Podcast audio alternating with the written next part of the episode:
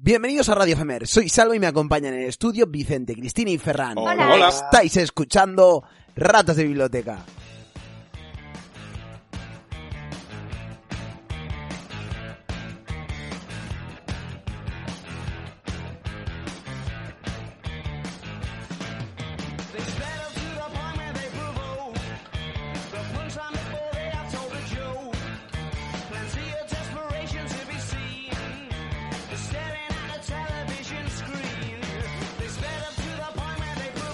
En el programa de Ratas de Biblioteca de este mes vamos a abordar la titánica tarea de comentar dos obras de William Shakespeare. Se ha escrito mucho sobre el dramaturgo inglés, quizás demasiado, ya lo haremos luego, pero no es el momento. Y realmente hacer una introducción sobre el autor era algo que me da una ansiedad que me quería morir. Tenía pesadillas con la posibilidad de cagarla. Así que solo diré una cosa. Shakespeare es a la literatura lo que el queso es a los macarrones. Punto. Dicho esto, entramos en materia.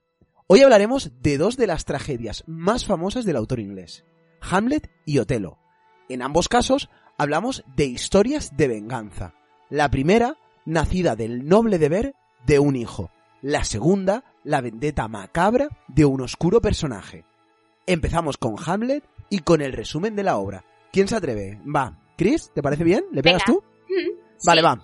Pues a ver, muy, muy, muy breve, porque después del resumen, si las ratas ya lo han escuchado, pueden. eh, o sea, ya lo han leído, pueden cambiar. Hamlet cuenta la historia del príncipe de Pero no cambiéis, por favor. Claro, o sea, es una posibilidad que, intenta- que- Claro. que- Si, si ya nos escucha poca gente, ya solo falta que les digamos que no hace falta que nos oigan. Pues una cosa iba a decir yo, ¿eh? No creas, está habiendo un repunte de, de oídas y puede ser interesante porque me estoy viendo con ánimo de volver, por ejemplo, a hacer lo de ratas de biblioteca ca, ca, ca, ca, ca, y cosas así, Joder. ¿vale? Ahora que me veo... Está la cosa turbia, ¿eh? Como iba diciendo, Hamlet cuenta la historia de, de un príncipe de Dinamarca que descubre que su padre ha sido asesinado y se ve en la disquisición de tener que vengarlo y para ello pues ver de qué manera puede llevar a cabo su venganza. Vale, la verdad es que así en principio la historia eh, puede parecer que va a molar, pero esto era una encerrona, Chris, porque como nosotros hablamos of the record, todo el mundo sabe que a la que más le ha gustado Hamlet es a ti y que el resto de alguna forma hemos disfrutado un poquito más de Otelo, porque Hamlet... A ver, a mí las Además- demás me han parecido una mierda. Pero si me tengo que, que quedar Vaya por con Dios. alguna hotel está bien. Además, es que yo me he sentido profundamente engañado porque lo que más me gustaba de Hamlet no existe. O sea, la escena de la calavera no pasa. Se supone que es cuando están los graciosos y coge la calavera de, de, de Yorick. Exacto, o sea, la escena de la calavera es mezclar dos escenas. Sí. Eh, La escena del sepulturero y la escena en la que él hace el famoso monólogo. Pero yo- la calavera en el monólogo no la tiene. Que yo siempre he pensado que la calavera era del padre y de repente es de un bufón coñón que hay por ahí que a nadie le importa Que no un tiene- carajo. Es que no entiendo muy bien el rollo. Pero esto está muy bien, ¿no? Porque esto es como hablando. Mary Shelley cuando dicen, oh, Frankenstein, pero en realidad Frankenstein es el doctor Frankenstein, pero la criatura se llama criatura y no tiene nombre. Ah, pues aquí es un poco igual. Que cojan la calavera es un apoyo dramático que se ha ido consolidando a través de las adaptaciones que han hecho en el cine y en el teatro. Pero realmente si te lees la obra, pues no, no aparece como No hay que calavera. Hamlet está No se cogiendo una nota que calavera. habéis estudiado, me cago en la pena negra. ¿eh? Ferran, vamos a ver, vamos a cerrar ya este tema porque te estoy yendo de fondo. Ferran, ¿no te han leído las obras? Mira lo que hice yo con Memorias de una geisha No, y no, no, no. pasó absolutamente nada. Quiero Me- decir, me- abrí... Me, he- me he leído las dos y no solo eso. Me he tenido que repasar qué coño pasaba en Hamlet porque no me acuerdo y me lo leí hace un mes. Esta, De esta lo que te ha me gustado. tenido que- Me he tenido que De releer un resumen. Imagínate cómo está la Sí, historia. porque la, la historia de, de venganza que nos ha introducido Chris, el problema que hay es que además es más, más oscura aún si cabe porque el asesino del padre de Hamlet es, es el tío de Hamlet, ¿no? Es el, es el hermano del padre. Que de alguna forma también justifica que lo haga él porque es el que hereda el reino, ¿no? ¿Nos parece? Que por cierto, a mí me costó igual 25 páginas entender que Hamlet y su padre se llaman igual. O sea, quiere decir que el rey Pero Hamlet vamos no a es el ver, príncipe vamos a ver, Ferran, pero vamos a ver, vamos a ver, Ferran, Ferran, vamos a ver, vamos a ver, Ferran. Entiendo. Yo estoy seguro que en el libro de Hamlet que te has leído, en la primera página, No. es que lo tengo No, no, delante, no lo pone, no lo pone. hay una cosa que pone No. Dramatis Personae. No, no, eso lo he visto en el de Otelo, que es un libro de verdad, pero el que me, la versión que me he leído yo, que digamos que es digital, la de Vale. Hamlet, no, Ya Te estoy cambiaban entendiendo, los Fran. nombres. digamos. Digamos, eh, por Digamos favor, todo no- el mundo. no Vicente, cállate, Vicente, cállate. Todo el mundo tira millas, todo el mundo tira millas. No, no, no, yo tengo, yo tengo mi, mi edición carcomida de Hamlet aquí, ¿eh? Perdona que te diga. Vale, vale, vale, vale, vale. No, pero ya te estaba viendo que te estabas riendo y que ibas a decir algo, algo De todas formas, hay que inapropiadísimo. Que ambos, ambas obras están en la biblioteca abierta de la mayoría de ayuntamientos online. así. De hecho, Sí, ah, Otelo sí. me lo bajé en plan del ayuntamiento de Villaoreja del Sordete, que tiene una, una biblioteca de puta madre. Pues era... Y la edición era buena. Ese, sí, no, coña. ese- ese detalle para mí era desconocido. A la par que Bueno. inútil. Claro. ¿Qué te iba a decir, Ferran? ¿Y cuánto tiempo mantuviste la confusión? O sea, ¿cuánto tiempo estuviste leyendo Hamlet pensando que Hamlet eran dos mellizos? Tuve que buscarlo. Claro, busqué Hamlet, Los Dramatis Hamlets. Personae y me salieron. Y dije, ahora sí que lo tengo claro esto. Vale, Está vale. Hamlet padre y Hamlet hijo. Claro, Habría Es que molado ponle tanto. Hamlet Junior y no líes al personal. Que la diferencia Claro. es que hay uno que está vivo y otro que está muerto. O Hamletín, o Hamletito. Si será que no hay posibilidades. Lil Hamlet. Buah, Lil Hamlet. guapísimo. Vale, vale, perfecto, perfecto, me ha encantado. Este, estas, estas cositas son las que nos dan vida. Estas cositas son las que están que cada vez hay más ratas de biblioteca. ¿Por qué? Por estas cositas, porque se sienten como nosotros. ¿A quién no le ha pasado leer Hamlet y en la página 201 darse cuenta de que hay dos Justo- Hamlet? De que algo huele a podrido, ¿no? Claro. Recordemos el lema de este programa. Es la- claro, leer para aparentar. Por supuesto. Exacto. Vale. ¿Y qué te iba a decir? Eh, Oye, bueno, me- antes has dime. dicho que creías que era a mí la, que perso- la persona que más había disfrutado. Pues tengo que decir que esta segunda vez que me he leído, mm, mm, he leído con más placer. Otelo se lee mucho más fácil que, que Hamlet. ya, pero da igual, Chris, eres la última que lo ha reconocido en voz alta, entonces tú tienes que defender Hamlet. Vale. Porque si no, nadie lo... re- Si no, si no, esto va a ser si no, un conjunto. sí, claro, si no esto, perfecto, Hamlet, una mierda. Vicente dice, una mierda soberana. Y Ferran dice, pues yo creía que había dos Hamlets. ¿Sabes lo que te Entonces, no sé si me entendéis. Si no hay Vale, nadie que defienda a Hamlet, tenemos un problema. Porque hay uno yo- que directamente... Sobre esto estuve eh, preguntando, po- porque yo me esperaba otra cosa, sinceramente. Porque me, me había leído algo del, del siglo de oro español y entonces a mí eso sí que lo recuerdo con más cariño, sí, sí que me moló. Pero al encontrarme con esta soberana mierda, eh, he preguntado a unas cuantas personas de, de filología inglesa, oye, ¿esto aquí qué pasa? Y curiosamente, dos de dos me han dicho, es una puta mierda. A ver, es que quizá pase un poco como con, con Imagine. All the people, Algo así, en plan de, de, hostia, la conoce todo Dios. Párate un momento, para un momento, para un momento. Este programa solo se hace responsable, o sea, cada uno se hace responsable de lo que dice. ¿Vale? Quiero dejarlo claro para el fiscal. Ah, pero luego Yo cuando me pone hago cargo... desde Radio Femer somos Radio Biblioteca. Ahí sí. No, pero es No, que si vas a faltar a John Lennon, si vas a faltar a John Lennon y a Shakespeare en la misma frase, pues, pues me- claro, claro, pues me gustaría por lo menos que alguien pudiera contar esta anécdota en espejo público cuando nos llamen para entrevistarnos, mientras el resto estáis en decir Alcalá Que a lo mejor pasa, pasa igual en el sentido de que la ha oído todo el mundo, pero luego te paras a escuchar un poquito más de su discografía y las hay mejores. E igual un trocito, pues está bien, y que te lo cuenten. Pero leértelo es que es árida de cojones. A ver, es que es de, es de 1603, quiero decir. Para nosotros nos pilla un poco lejos. Pero sí que tiene, por ejemplo, para saber si algo es un clásico y merece la pena, la clave está en rastrearlo en obras posteriores. Y es una obra muy rastreable. En nuestra infancia, por ejemplo, El Rey León es Hamlet. Y Claudio es Scar. ¿Es, ¿es Hamlet el padre o el hijo? Porque claro, Sí, pero Mufasa es Hamlet padre. tema que Vale, a partir de ahora, cuando hablemos de Hamlet, claro, Ferran Parasa, cuando hablemos de Hamlet es Hamlet hijo, y cuando hablemos del fantasma es el padre. perfecto. Ha- Aquí Ham- estamos Hamlet, entrando papa. en el mismo tema que, que abordamos en Orgullo y Prejuicio.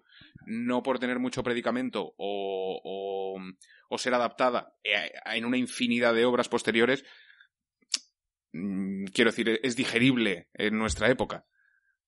Bueno, es que se te hace menos novedoso porque es una historia que ya has visto muchas veces, pero la has visto muchas veces porque estaba esta. Es algo parecido con la Yo música más. clásica, pues no te pones a bailarla en la discoteca, no. Pero sí que es, o sea, mucha música de hoy en día es deudora de música, de la música clásica. Pues Pero Yo voy a ir con, yo voy a ir con Chris. Pero Yo creo que el problema es que hemos leído tantas veces Hamlet que cuando leemos Hamlet decimos, ay, y estos, y este tío, quiero decir, si está ya todo inventado. Y el problema es que es él el que lo ha inventado y es él el que yo he leído último. Pero a mí, además, no sé, me ha pasado un poco con Shakespeare. Tenía tanto la sensación de que me estaba perdiendo tantas cosas por no estar leyéndolo en su lengua materna. O sea, ha sido un autor que realmente he, he- he pensado. Claro, Efectivamente. no, o sea, eh, aquí hay algo que no. Con otros no, o sea, no, que, bueno, con otros no, no me había pasado nunca. De hecho, cuando leí Crepúsculo, di las gracias por no leer lo que ella escribió.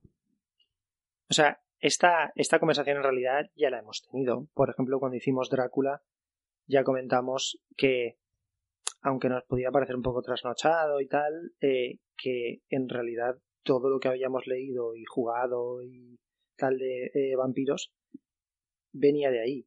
Sí, lo que pasa es que eh, a mí, por lo menos, yo como persona novata en el teatro inglés que se acerca a este señor, pues yo de un autor anglosajón, lo más cerca que he leído es a Jason Derulo, ¿vale? Entonces, él me cuesta, me ha costado la hostia entender muchas cosas, pero no tanto de trama, sino porque imagino que hay una parte muy importante de, de esta obra que tiene que ver con la estética de cómo está escrito, que cuando lees la traducción, pues no la ves. Entonces solamente te quedas con la historia, con los personajes, pero a lo mejor no con la musicalidad. De todas formas, quiero decir que me he estado informando y parece ser que Shakespeare no rimaba, ¿eh? Ah, ¿no? ¿Verso No. blanco? Madre O sea, no siempre. A ver, creo que no tiene rima, pero sí que tiene ritmo. Entonces, según quien hable, pues sigue un ritmo para transmitir que los personajes pues están enfadados o que está en, yo qué sé, eh, en una escena amorosa. Creo, creo que sí. sea, ya os digo, no soy especialista en literatura inglesa, pero me da la sensación de que sí que hay algo que no, no es tanto una cuestión de rima como encontraríamos a lo mejor en, una obra de las mismas de las mismas características en teatro español clásico, pero sí que tiene un ritmo de narración. Por cierto, una pequeña duda antes de empezar. Vosotros que lo sabéis todo. Mirad que la que ha hecho antes es si hay dos Hamlets Claro. en la novela, ¿vale? O sea, Cuando, preparad que puede ser esta buenísima también. cuan- cuando acaba de hablar un personaje y empieza a, le- a hablar otro, y la primera palabra del, del de la nueva frase del personaje nuevo está justo a continuación de donde acaba la siguiente y no a principio de la línea, ¿eso tiene alguna algún porqué? Sí. Sí, que tu versión digital es un zurullo. Eso te va a decir. Claro. La No, no, no, no, digital. no, esto, Claro. no, no, no. Que Esto a ver de dónde, me pasa también. de dónde has comprado esa, eh, claro, que a ver No, de dónde has comprado esa edición No, de ebook. no, porque eso aparece también en Otelo, que lo tengo en eh, formato papel. Pues entonces No indicará lo sé, para marcar en- que esa es la rápida, pero no, no me había En mi fijado yo. edición de en mi edición de Austral habían muchas marcas en Hamlet, ¿vale? Y en la yo tengo una edición de Austral de Hamlet traducida por un señor que se llama ¡Eh! Novios de libro. Somos novios de libro. Va, ¿De quién es tu traducción? Eh, La mía es de Ángel Luis Pujante. Pues te lo digo enseguida. Y la guía de lectura es de una señora que se llama eh, Clara Calvo. Bueno, la cuestión que las marcas que las Luis marcas Astrana que tengo Marín, Vale, de- pues yo tengo muchas marcas en mi libro y las marcas que tengo yo en mi libro eh, es porque según esto, ¿vale? Bueno, según esto, estoy yo aquí dudando de esta gente que ha trabajado con el tema, pero bueno, según esto eh, hay dos ediciones de Hamlet que el propio Shakespeare revisó, que la segunda corregía la primera. Entonces, hay cosas que aparecen en la primera que no aparecen en la segunda y hay cosas viceversa, ¿sabéis lo que os quiero decir? Y entonces eh, ha utilizado símbolos para, para corregirlo. A ver, eh, o sea, para indicarlo. esto es. Yo he estado leyendo una cosa sobre el. so- pero no sé si es lo que tú estabas diciendo. Son como diferentes versiones del momento de la publicación. Puede ser, sí, es más o menos eso. Parece ser que hubo una primera edición del año Bliss Bliss y una segunda edición del año Quatawatch, porque no, no me sé los diferentes. Cristina me está mirando con una No, cara no. por el amor O sea, de Dios, hay que prepararse los programas. Claro. Cristina, Cristina está Pero me mirando hace con cara de gracia el como... año Bliss Bliss. Es solamente eso. A ver, sí, a ver, pues vamos a situarnos un poco cronológicamente, ¿vale? El señor Shakespeare nace en el año 1564 y muere en el 1616. Y Hamlet es del año... Eh, bli, bli, bli, bli, Hamlet es del año 1601, ¿vale? Yo tengo que no. Y He leído que no está muy claro la, si, la, Pues- si la primera publicación es de 1599 o de 1601. Vale, La, bueno, la- pues sí. la movida es que una de las cosas que he visto es que por lo visto hay como tres, tres versiones tempranas de, de la obra y bueno, que, es, que se conozca y que hayan sobrevivido y que incluso tienen líneas diferentes o incluso escenas ausentes, ¿sabes? Igual en 1599 empezó a redactar el soliloquio del puto actor primero y lo acabó en 1601, ¿sabes? Dijo, Yo estoy seguro que, por cierto, yo estoy, yo estoy seguro que no se lo aprendió, ¿eh? O sea, Coño. el actor que hizo de Hamlet lo llevaba eso en el brazo pintado, pero vamos. Pero vamos, mira, mirad, os leo, ¿vale? Disculpad, os voy a leer. En, en una de los apostillados de Austral pone. Pero no dobles así el libro. ¿Cómo? O sea, No, no, es que, Pero que- es que adem- por favor, que te van a quitar el carnet de la biblioteca, no lo dobles así.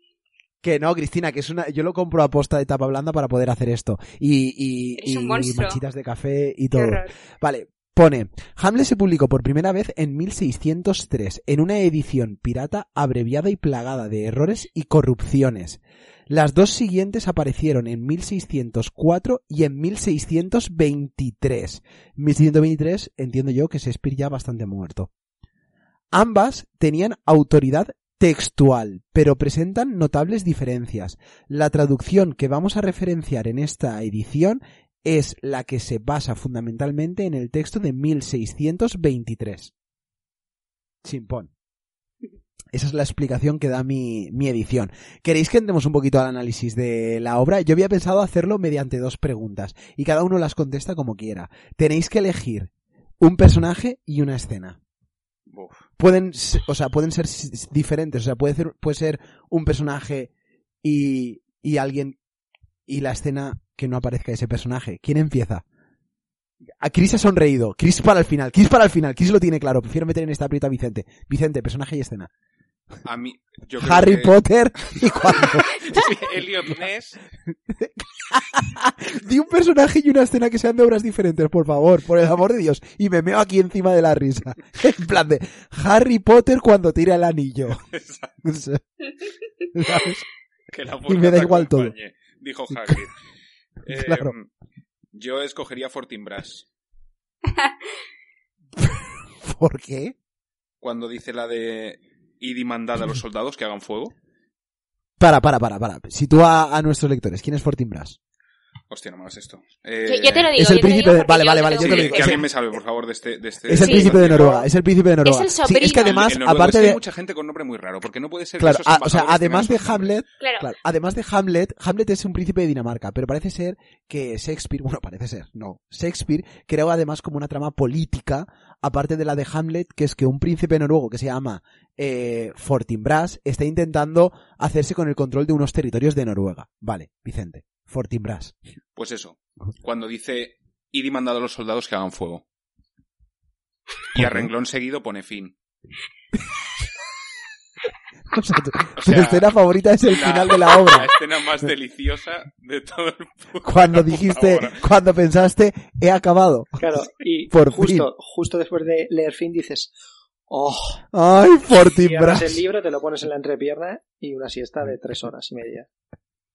Ay, pues Vale, va. jolín, Vicente, yo pensaba que ibas a problematizar otra cosa, que a mí me toca mucho la moral, y es que al final del libro, Fortinbras es a quien nombran el nuevo rey de Dinamarca. Pero todo esto viene porque el- la obra, no- o sea, la historia que cuenta Shakespeare, como en el caso de Otelo, no es que se la invente él, él en realidad coge leyendas o historias que conoce, y en este caso se basa en una leyenda eh, escandinava que cuenta la historia de un personaje que se llama Hamlet o Hamlet y es un vikingo al que, bueno, una historia muy parecida a la de Hamlet, pero con más traición, eh, más acción, más muertos, más venganza y más esposas. Pues entonces el- no es parecido. O sea, es crepúsculo. porque eso suena de puta madre. Ya, yo Claro, también yo cuando quería estaba- haber leído esa. Vikingo traicionado contra un señor con polainas hablando solo. Claro, a ver, se supone que Hamlet está, eh, es- está, bueno, es como época medieval, pero está contando una historia vikinga.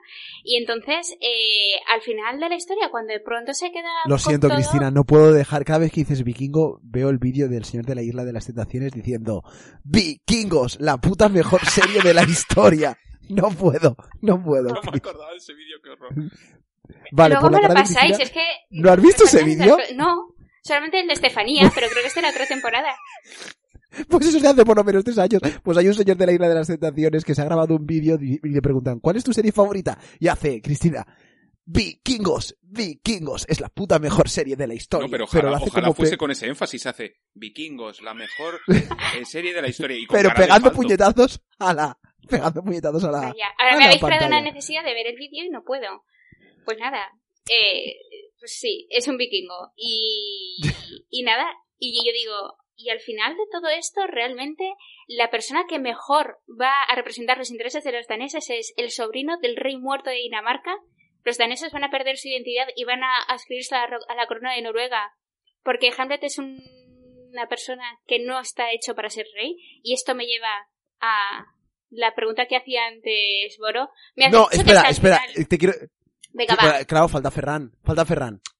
Faltamos Ferran y yo, y te quiero dejar para el final porque sé tu teoría de que el protagonista no es el protagonista. Y creo que esa teoría, Cristina, merece ser la vehicular de la parte del programa en la que se hable de Hamlet. Vale. ¿Sabes? Yo, o sea, quiero que esa sea la teoría que se hable en el programa. Así que Ferran, personaje y escena. A mí, el, per- o sea, el personaje y la escena es la misma. Hay un momento, bueno, eh, antes de todo las ratas tienen que saber que el interés amoroso o no, porque la relación que tiene es un poco extraña, de Hamlet es una muchacha que se llama Ofelia y Ofelia tiene un padre que se llama Polonio, que a Polonio Hamlet no le hace ni puta gracia. Bueno, pues hay un momento que Polonio decide que es buena idea esconderse debajo de una especie, detrás de una especie de cortina o no sé qué mierda.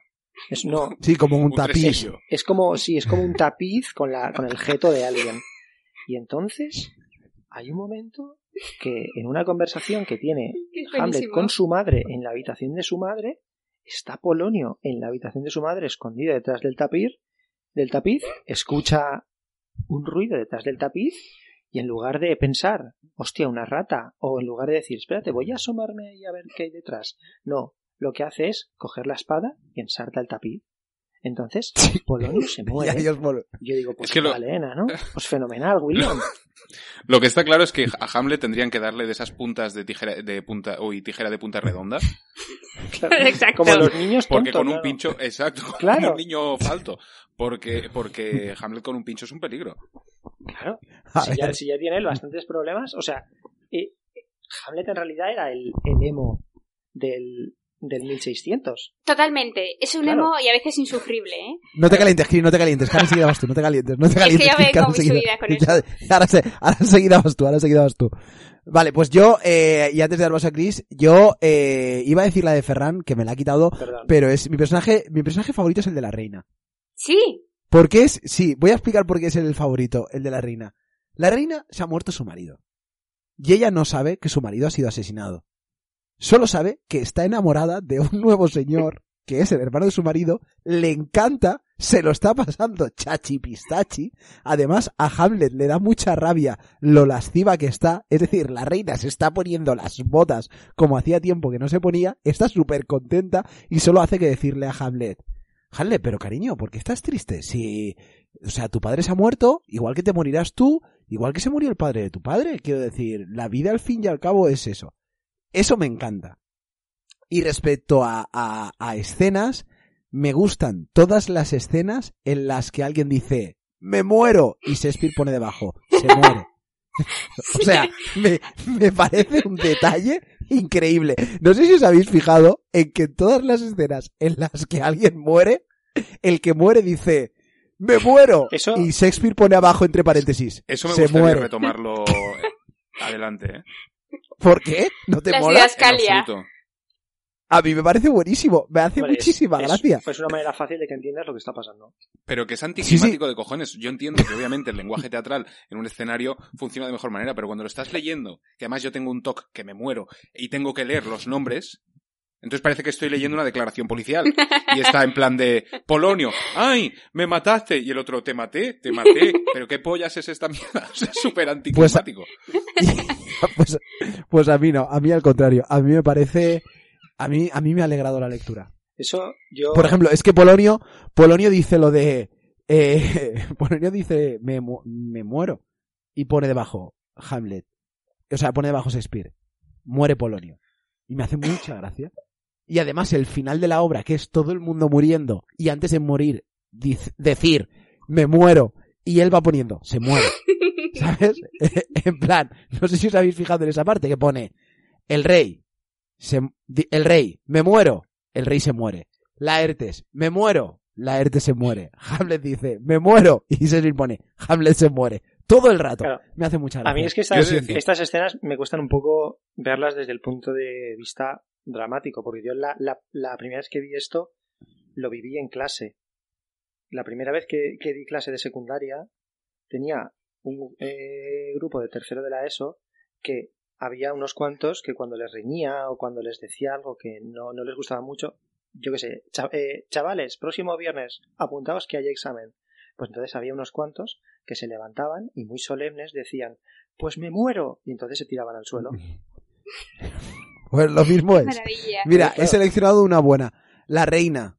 La reina dice, el vino, el vino, me he envenenado, me muero. Y pone entre paréntesis bajo, muere. me hace mucho, me hace mucha Pero por si acaso lo no se siguiente. muere de verdad y es como un juego de tronos en los que de pronto matan a un personaje y tienes que girar para ver si lo han matado de verdad y ves que sí. ¿No os Vale, parece ya muy llega- irónico que Polonio no muriera envenenado? A ver. a Porque más los pocos que no mueren envenenados, dices. Claro, a eso voy.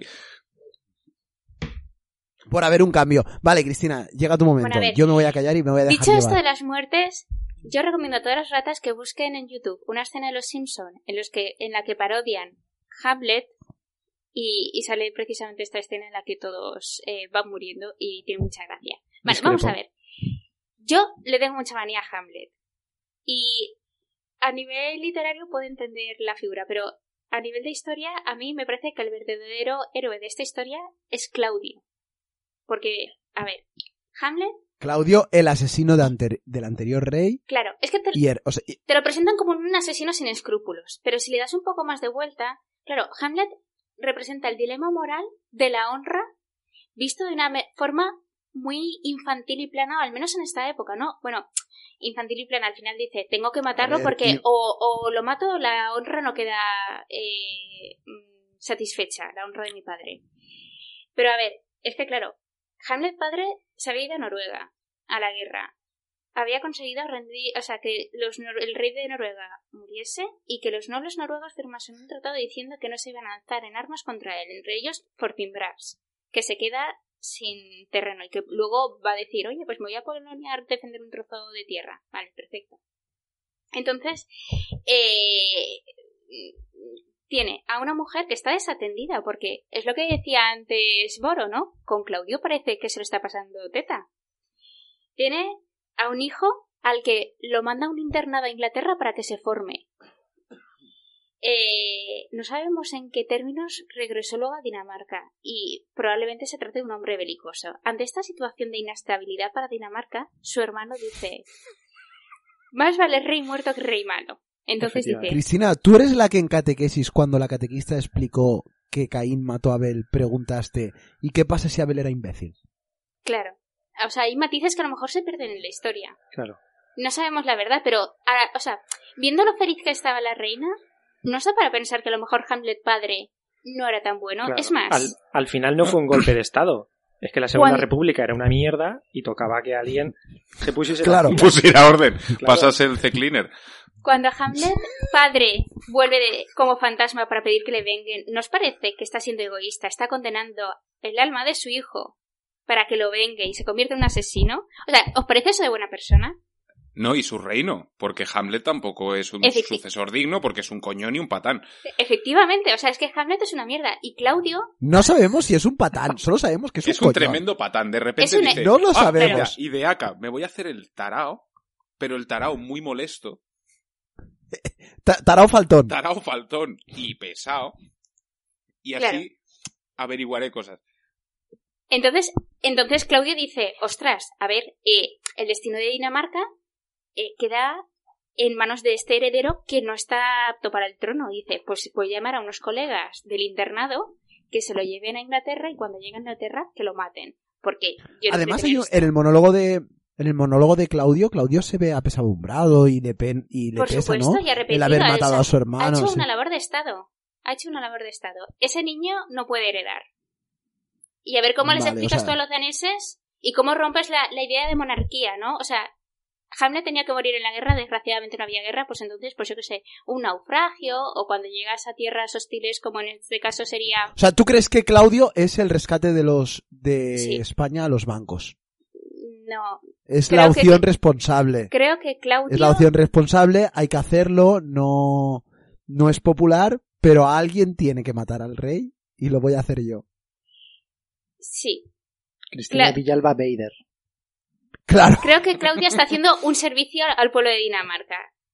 Y el- además es que el tiempo me da razón. Luego se lo dan a Fortinbras, un señor extranjero que iría a invadir un terruño de Polonia que los mismos polacos dicen, uy, pues es un terruño que no vale nada, pero aquí me voy con 20.000 soldados a morir. Y Hamlet dice, oh, cómo me inspiran, voy a matar a gente. Es que es absurdo.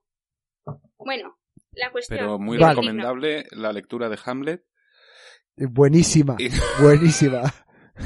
Las primeras 50 páginas te las vas, las vas a leer que no vas a saber, vamos, increíble. No, ¿Qué os Eh, parece cómo trata a Ofelia? ¿Os parece eso mal. normal? Muy mal. Trata fatal a Ofelia. También te digo que la trata muy mal, pero teniendo en cuenta la muerte que tiene Ofelia, Ofelia tampoco es la más despierta de la clase, ¿eh? No, Ofelia, la pobre, eh, eh, a ver, es que vamos a analizar también su situación. Ofelia es la hija de Polonio y la hija y la hermana de Laertes, ¿no? Vale. Aquí Hamlet mata a Polonio y no le pide ni disculpas a Ofelia, que menos, ¿no? Oye, chiqui, perdona, he matado a tu padre. No parece que tenga ni siquiera resentimiento. Pero bueno, Oye, estamos olvidando que Polonio estaba trameando contra Hamlet. A mí no me acaba de parecer del todo mal que lo mate. hombre, Pero es que lo mata sin ver. saber qui- quién es. ¿Sabes lo que Claro, quiero o sea? Que es- cuando lo que ve hace el, cadáver caer no dice se arrepiente o llora o mm, se asusta. No, no, no, no. Él sigue riñendo a su madre porque se está cepillando a su tío. Mirad la cara de Salva cuando hace tres minutos que ha dicho no sabemos si es un patán. A ver, ¿Cómo, cómo va creciendo la duda? no, a ver, vamos a ver, las cosas como son. A ti no te ha pasado, pero tú estás discutiendo con tu madre porque se está acostando con tu tío, que es el homicida de tu padre, y de repente la cortina que tienes al lado se pone a chillar, y si tienes una espada en la mano, no le pegas un pinchacito. Oye, y luego no retiras la cortina a ver quién es. No, pero- Porque es que, por lo que sabemos, él continúa riñendo a la madre.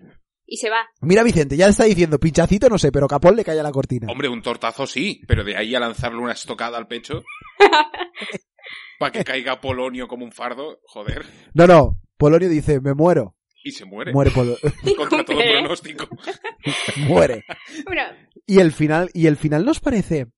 A ver, yo también voy a dejar un segundo el hate. A mí creo que me ha afectado no verla. sí, a mí me O sea, quiero gustado. decir- Sí, es verdad. Leída, el final me parece de opereta. Es Porque todos mueren hasta el apuntador.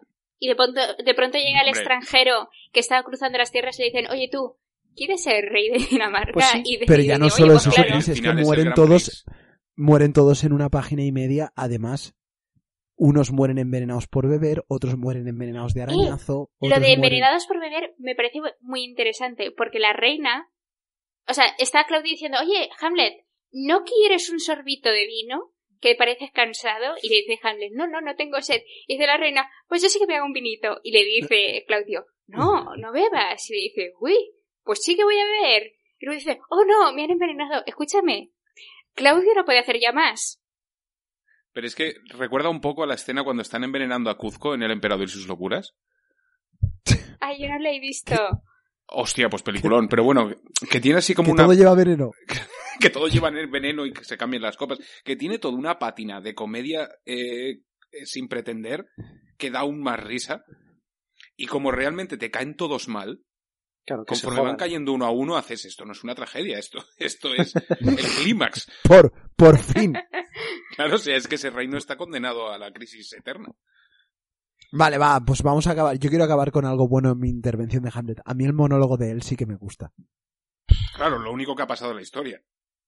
Que es cuando él reflexiona sobre qué duro es aceptar la responsabilidad que tiene por delante y que sería todo más fácil si, si decidiera rebelarse desde el no hacer nada, ¿no? Y, y dice lo de morir, dormir, dormir, tal vez soñar. Eso a mí, va, Quiero, va, me gustó. quiero corregir lo que he dicho porque luego se, se tiran al cuello la peña como ratas. Cuando he dicho que es lo único que ha pasado en la historia, toda la obra ha pasado en la historia, pero la gente de a pie reconoce el, el, eh, el monólogo de Hamlet. Eso. Por cierto, El resto es la gente que se mete con Vicente por la calle por haber dicho algo en el programa, por, por favor, tranquilizarse. Parad, Claro, parad ya está bien, al sí. final no os olvidéis de que es una persona y tiene familia. Todos sabemos los asaltos por DM en redes. Claro. También, también digo una cosa, voy a decir una cosa. Si las ratas tienen que insultar a alguien, que insulten a Vicente porque, porque yo creo que Vicente puede ser que nos dé muchas reacciones muy divertidas. Es el a mejor preparado, yo estoy de Y acuerdo. tiene, y Sí. tiene buenas espaldas, también te lo digo.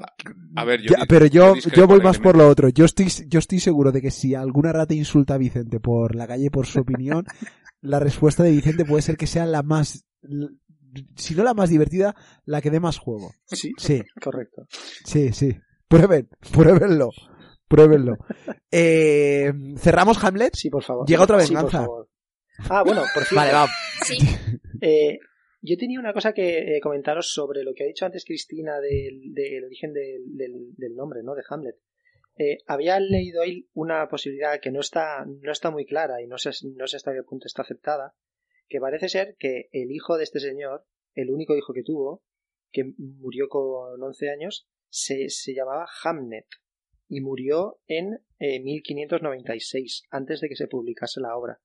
Y eh, se plantea la posibilidad de que esta obra, que básicamente es una especie de duelo por la pérdida de un ser querido, duelo de Hamlet hijo por la muerte de Hamlet padre, que tuviese a su a la pérdida de su hijo como como núcleo.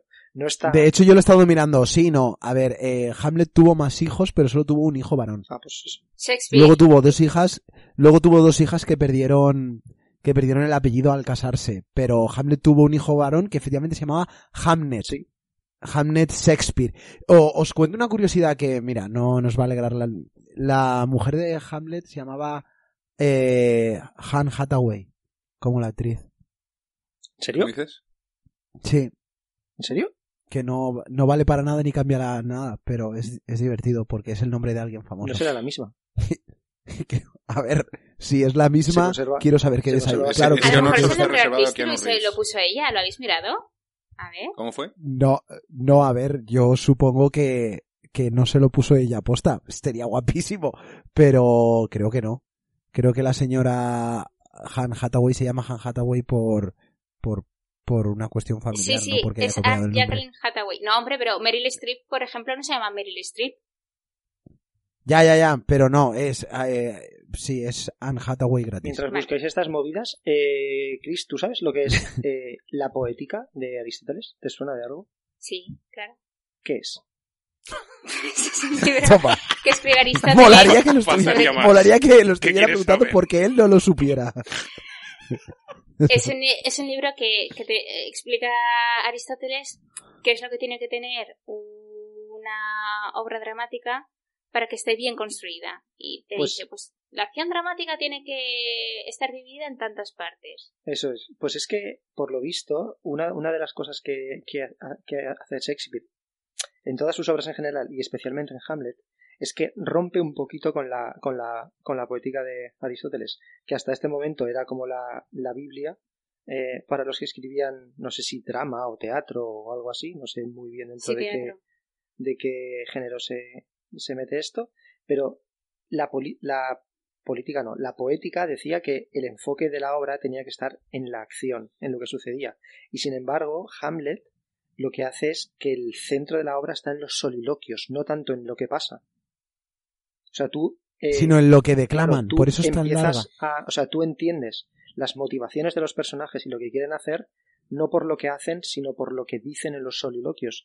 Y esto es un punto llamativo de la, de la obra. Lo que pasa es que no es que rompa del todo con, eh, la, con la poética de Aristóteles, porque al final la estructura de cinco partes, la exposición, complicación, clímax y tal, sí que se corresponde con lo que decía Aristóteles. Pero, bueno, eh, la parte de los soliloquios tiene su, su importancia, parece ser. ¿Pero creéis que podré encontrar algún ejemplar de poética de Aristóteles o estará agotadísima? Yo te lo presto si pinta. quieres. ¿Eh? Tiene. Ha dicho te lo presto, ha dicho te lo presto. Yo estaba delante, ha dicho te lo presto. Eso es lo que ha dicho. es que- Cristina, te Sí, en la carrera nos la Cristina, tenemos por que el leer. amor de Dios. Cristina, préstaselo porque después de hacernos leer, mira, mirad lo que voy a decir, ¿eh?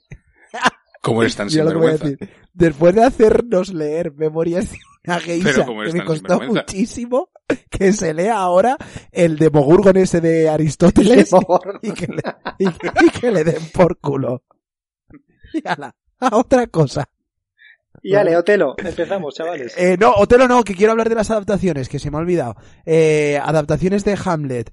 Eh, Cristina ha dicho El Rey León, ¿no? Yo creo que se la hemos visto, la hemos visto casi todos. Yo estuve viendo una adaptación del 1990 que se llama Hamlet, protagonizada por Mel Gibson, de Franco Sefirelli. Horrible, por el amor de Dios, ¿eh? Estaba en filming. Horrible no, quiero decir, copia los, o sea, copia los, los, directamente los diálogos de la obra. Me, o sea, me quedé dormidísimo. Además me quedé dormidísimo en un escritorio sentado que es incomodísimo. Chuli- chulísima. Está en filming por si la queréis desbloquear. Vale. P- Por un ticket la, la podéis ver. Y, y bueno, yo creo que una de las que más molan, sin duda, es Sons of Anarchy, ¿no? Ah, ostras. Mm. Bueno. Oye, Ferran, ¿qué tienes que decir de esto? Como fan absoluto de Sons of Anarchy, por favor. Perfecto. No, vamos a ver, vamos a ver, Sons of Anarchy es, es, todos coincidís, ¿no? Hombre, si Hamlet llevas una UCI, Claro. Y fuese una moto Harley, y habría cambiado todo hot mucho. as hell. A ver, hasta que en el en la obra, o sea, hasta que en la serie se les empieza a ir un poco la pincita y eso, sí, ¿no? El, el- el tío, el hermano del padre que luego se va con la madre y traiciona e intenta hacer matar a, ¿Ves? al Pues, heredero. Sí, Fíjate. y en, en, en Hamlet se aparece el espectro del padre y en Sons of Anarchy la acción se precipita cuando Jack Steller, que es nuestro Hamlet, descubre el diario personal del padre. Es una forma de que se le el aparezca. fantasma, sí. El espe- que se- es una forma de que se le aparezca el, el padre. Lo que pasa es que hay bastante más cocaína. Y sí, y, al- y algún Que que otro tiroteo también. Y, y también te comento que Hamlet, leído en el libro, es imbécil. Pero si tiene el cuerpo de Jax, yo me lo follaba. Mm, Gran apartación. Pues yo, yo creo que hay poquito más que añadir. Yo, No si se no, ve. o sea, si no apreciáis mis intervenciones, yo ya no sé qué hacer, te lo digo verdad. Yo, a ver, yo sinceramente me parece que esto es el broche de oro. Es la guinda sobre el pastel que es Hamlet. Sobre el pastel, que es Jack Steller. Efectivamente, efectivamente.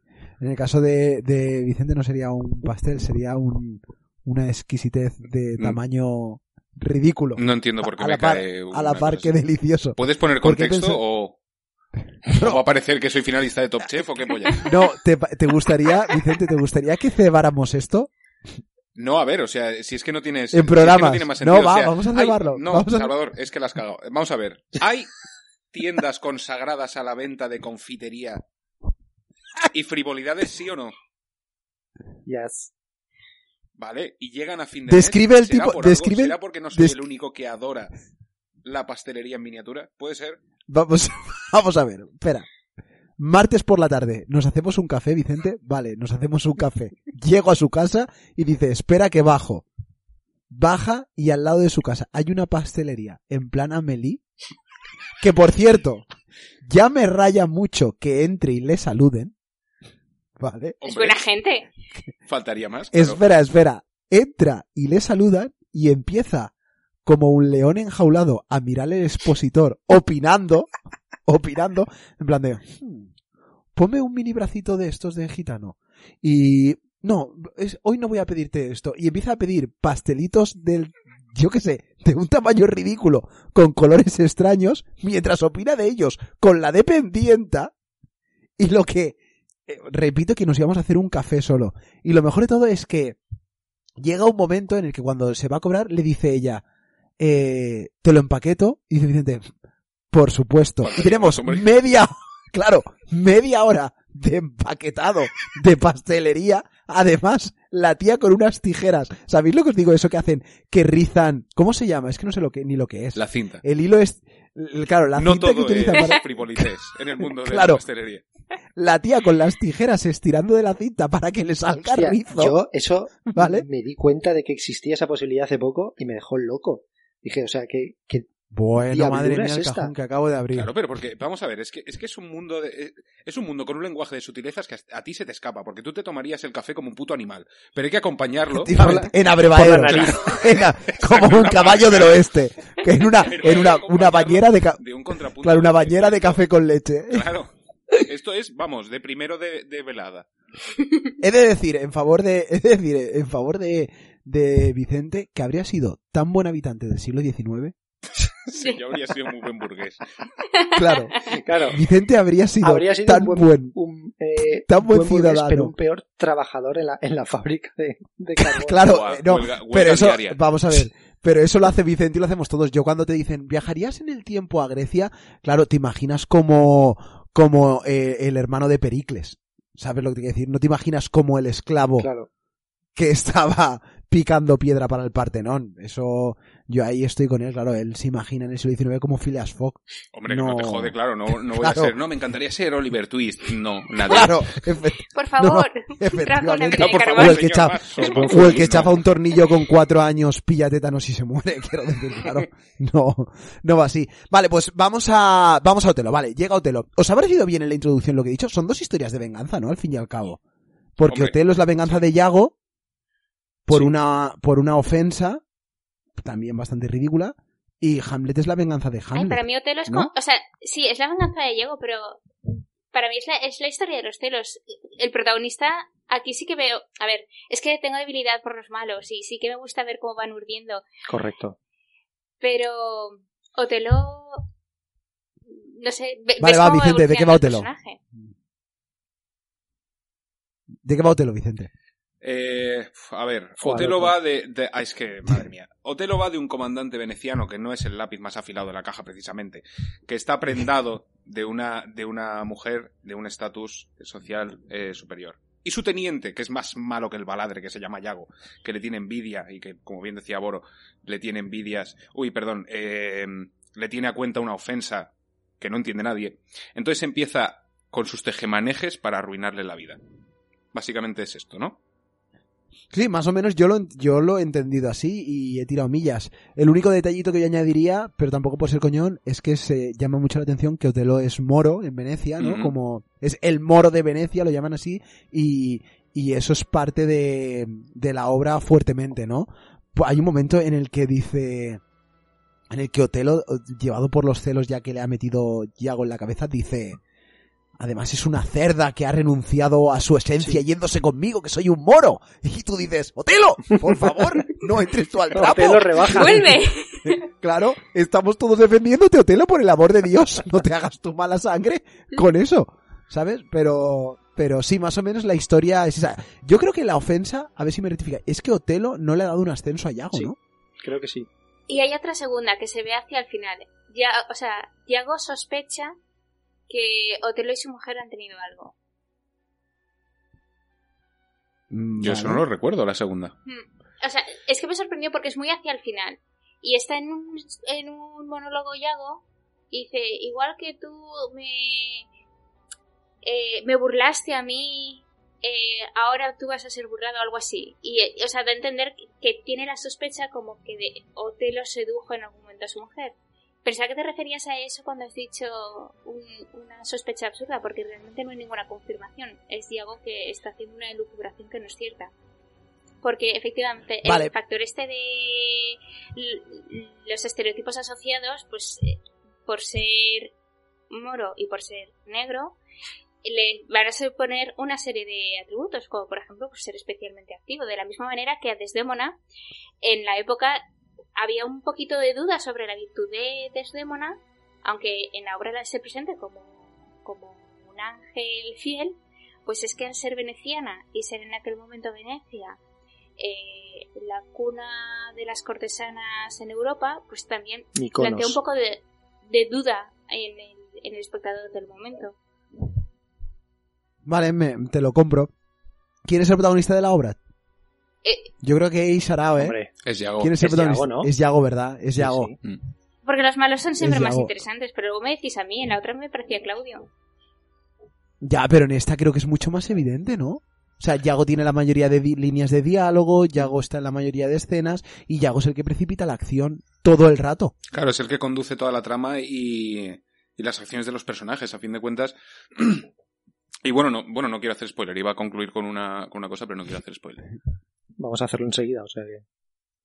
Vale, pues quiero vale, decir. o sea, es- este es el, vale, eh, para, a partir de aquí puede léete Otelo y vuelves. Si no, Vicente, No, que, que Otelo es como, como en Murcia, tío, de los pocos sitios donde han ganado los malos.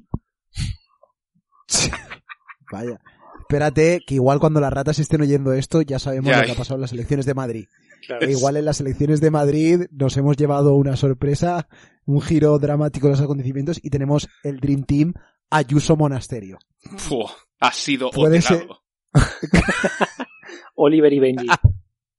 Yago approve el resultado de las elecciones. Y un sello con la cara de Yago.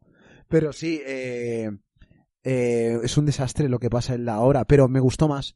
Me gustó más la forma de conducirla. El personaje de Yago a mí me vuelve loquísimo. Es más malo. Bueno, es que es más visceral, ¿no? La otra cuenta una historia de venganza, pero es una venganza mucho más reflexiva y plantea un dilema moral. Aquí es Yago diciendo, vale, pues voy a urdir mi venganza, mi voy a hacer el mal y vais a ver cómo los personajes poco a poco están cayendo en mi, en mi trama. Y como un personaje, dos personajes que se quieren muchísimo y que parece que no hay ninguna sombra de duda, pues poco a poco se va alimentando. Y yo creo que también hay una reflexión personal, ¿no? Sobre eh, hasta qué punto nos pueden afectar los celos, porque todos nos creemos a lo mejor inmunes, pero a lo mejor hay una semillita que dices, ay, mira, pues esto no lo había pensado. ¿Qué es lo A que le ver. pasa a Otelo? Quizá, bueno, hablo por mí, pero a, a mí personalmente me gustó más Otelo, sobre todo porque no estaba tan fabulado. En el sentido, fa- eh, fantasmas, oh, hablando solo, oh, par 10. No, o sea, quiero decir, Otelo era, me cago en tu puta madre, eh, voy por aquí, voy por allá, hago esto, hago lo otro, y acción constante, y cada página era una nueva putada de Yago. Y, y que Y más diálogos tal cual, más efectivamente, cada página una putada Sí. de Yago. Tal La cual. puta. Una ¿eh? llaga. Cada Sí, y le da, y, y, y nos daba, o sea, hay un momento en el que me da miedo Yago porque le da igual quien caiga. Sí. Sí. Pero porque lo ha hecho también O que sea- siempre le beneficiará caiga quien caiga. Eso también hay que reconocérselo. Por cierto, Rodrigo. el, eh, Yago sí, como, como manipula ¿no? a otro personaje que, es, que se llama Rodrigo. ¿Recordáis para qué era? Sí. O sea, Rodrigo es el personaje.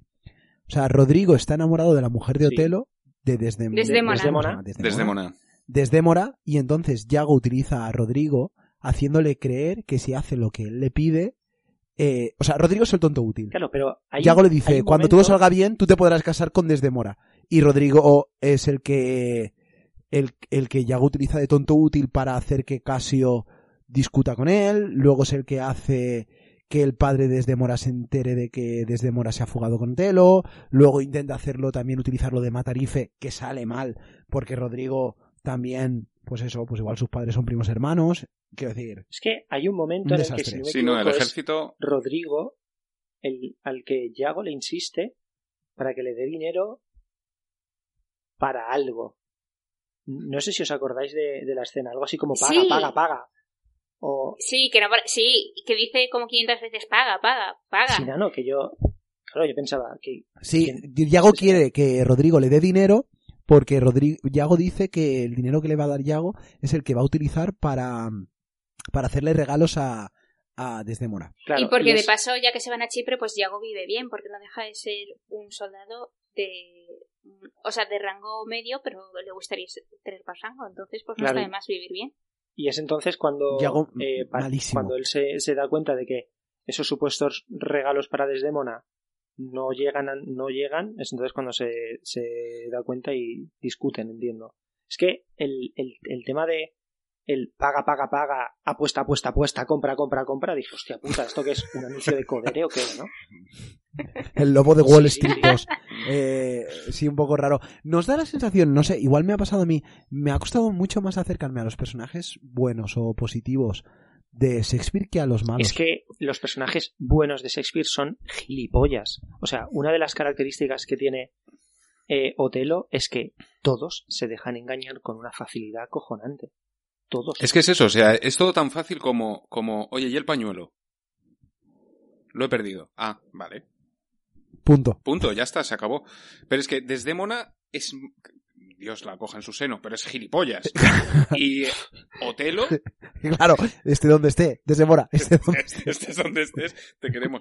Pero Otelo es otro imbécil, que no sé por qué ha llegado a general. Desdémona por y- promoción interna. Ofelia se han, se han, se han Es hecho primo de muy, alguien. muy amigas en, el paraíso. La única que me parece punky de cojones para la época y para el contexto es, es Emilia. Emilia, Sí. Y fíjate con La quién está casada. ¿eh? Joder.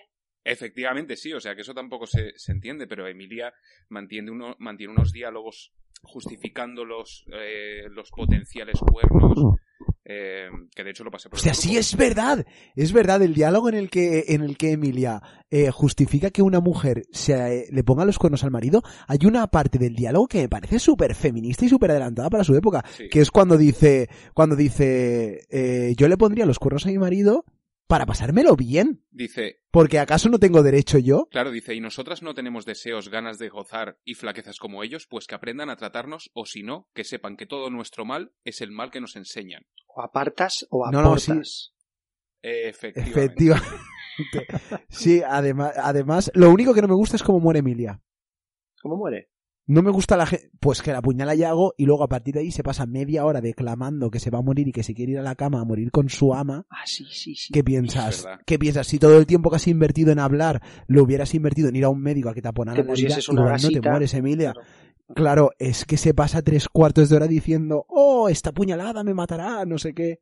Eso ahí lo siento, no Pero es puedo que- entrar en el teatro. La verdad es que en, eh, eh, he de confesar que solo me he leído estas dos de, de Shakespeare y por obligación suprema, pero eh, realmente los finales siempre son como, como gincana total. Sí. y Claro, luego yo de repente entiendo el, que el forma parte gracioso de- ese de que le gracia, metería ¿no? un trayazo en la frente que lo hundiría, Que no sé de dónde sale. que sale a joder.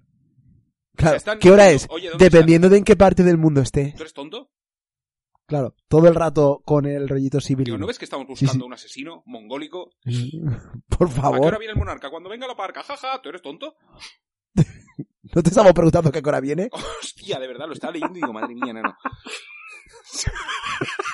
Tú le clavas la daga al gracioso en la frente, Pero además. tal cual.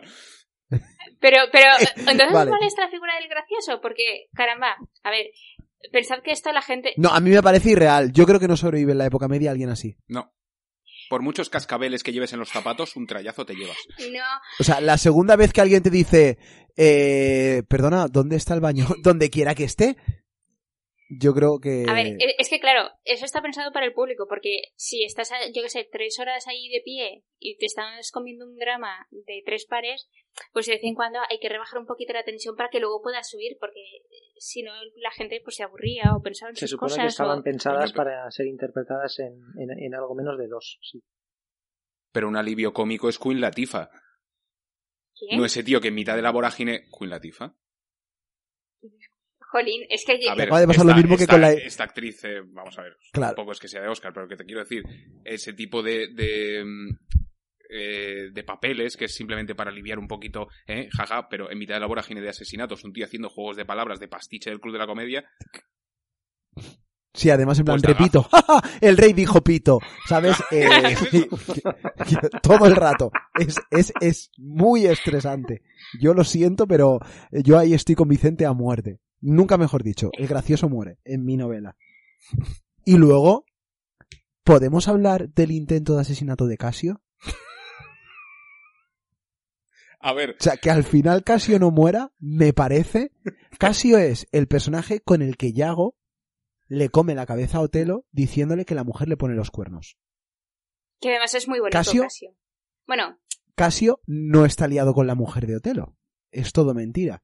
Pero al final de la obra, Yago planea el asesinato de Casio. Con Rodrigo. Madre mía, menudo plan de asesinato. Madre mía. Por el amor de Dios. Que entre los dos no hacen uno. Cuando empiezan los dos a chillar desde el suelo, Rodrigo y Casio. ¡Me muero! ¡Me muero! Y se mueren. despiertan a toda Chipre. al asesino y aparece Yago y le pega una moja. Efectivamente. Y no lo mata. ¡Ay, ay!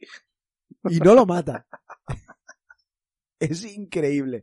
Pero eh, la verdad es que la he disfrutado más. Vuelvo a la idea, la he disfrutado más. Eh, no he conseguido empatizar con Otelo, pero sí que me ha dado un poquito de pena su caída a los infiernos. Uy, a mí no.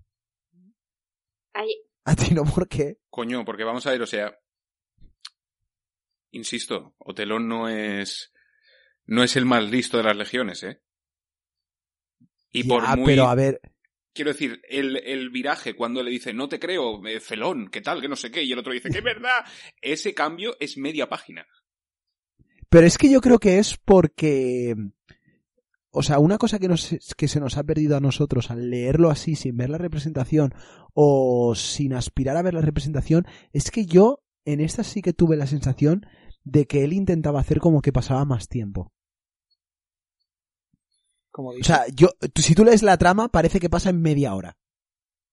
Pero yo creo que lo que intenta hacer Shakespeare es que pase tiempo. bueno, el- Y nosotros no somos capaces de verlo. ¿no? El- Por ejemplo- o sea, es- eso, yo, yo tengo la sensación de que lo, lo representa a partir de los cambios de, de acto. Creo que el primer acto se tran- transcurre en Dinamarca y luego los otros se tienen lugar en Chipre, ¿puede ser? En, En Ve- No, pues no, cara. En Venecia. No, no, Cuando ha dicho. Dinamarca, Cristina... En Venecia, en Exacto. Venecia. Y, y los y los otros tienen se, se producen en Chipre, ¿no? ¿Puede ser? Sí, pero luego, luego yo creo que tampoco era por actos, porque era en plan de, eh, no sé qué para cenar, lo haremos el martes, y de repente están en la cena. Claro, yo creo que lo que te da a entender es que es el martes. No es que al final la cena se ha movido a esa noche, Mm. y que en todo ese tiempo Yago envenena. También es cierto que para potenciar esa sensación te están vendiendo que Otelo es una persona súper calmada, Sí. súper entera, eh, muy fiel, muy honesta, y de repente llega el cabrón este y le empieza a comer la oreja Y se evapora todo y eso. se evapora todo eso. Pero es que, lejos de potenciar ese efecto, a mí lo que me ha dado la sensación es lo contrario. Que es mentira, que siempre fue un cabrón agresivo, celoso y, y patán.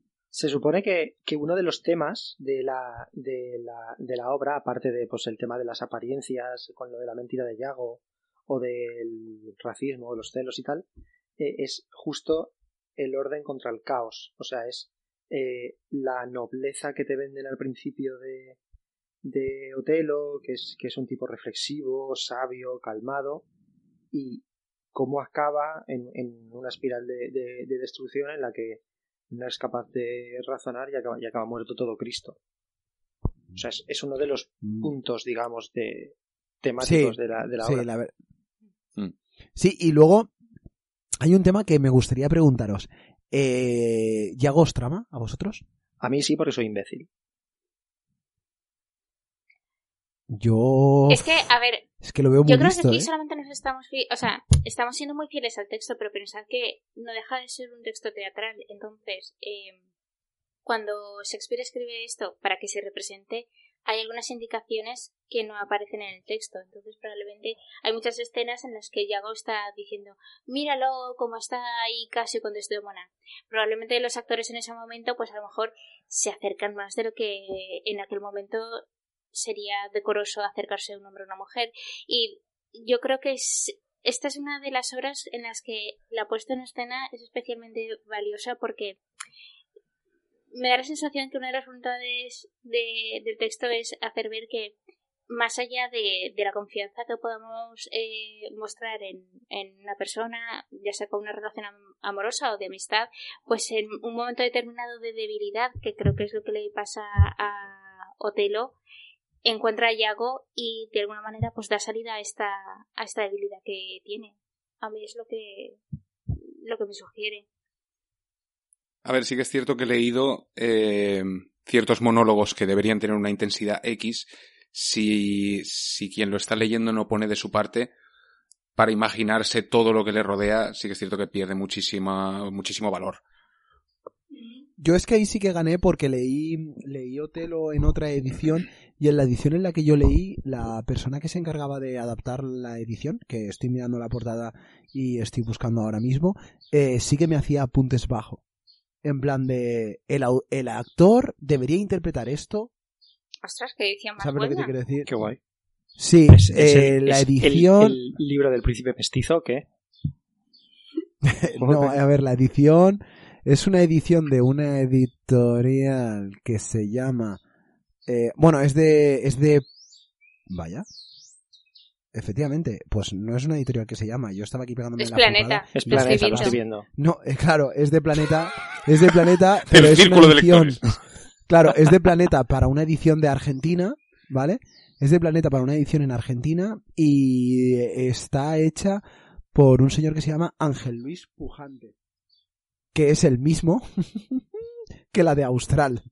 O sea, no lo sabía. Son dos, ediciones de dos de dos editoriales, pero son adaptadas por el mismo por el mismo señor. Y ya te digo, a mí sí que me hace apuntes en el margen en el que me dice cosas así. Pues sí, sí. ¿Vale? En plan de, en este momento el actor que interpreta a Yago debería hacer no sé qué. Ma- Machaca bien las, ¿Sabes las- parar? las hojas de la mandrágora. Exacto.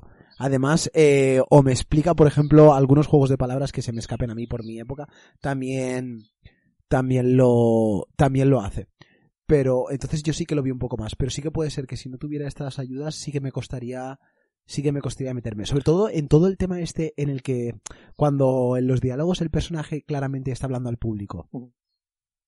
En plan de, qué tonto es Rodrigo que se lo cree todo. Hostia, eso me fliparía hacerlo en la vida real, tío. Es lo único que envidio de, de las obras de... Los de apartes. Decir, ojalá pudiera hacer aparte. Poder claro. ver- verbalizar En la vida real, que Sí, son- que es que la se peña. cuele alguien en la, en la carnicería y decir, tremendo patán, hijo de puta. Y, y girarme y que no me haya oído. Eso sería la hostia. Mientras Os cuento un sonríes, El día, el día que, para vosotros y para las ratas que nos escuchen, que básicamente sigue siendo un secreto.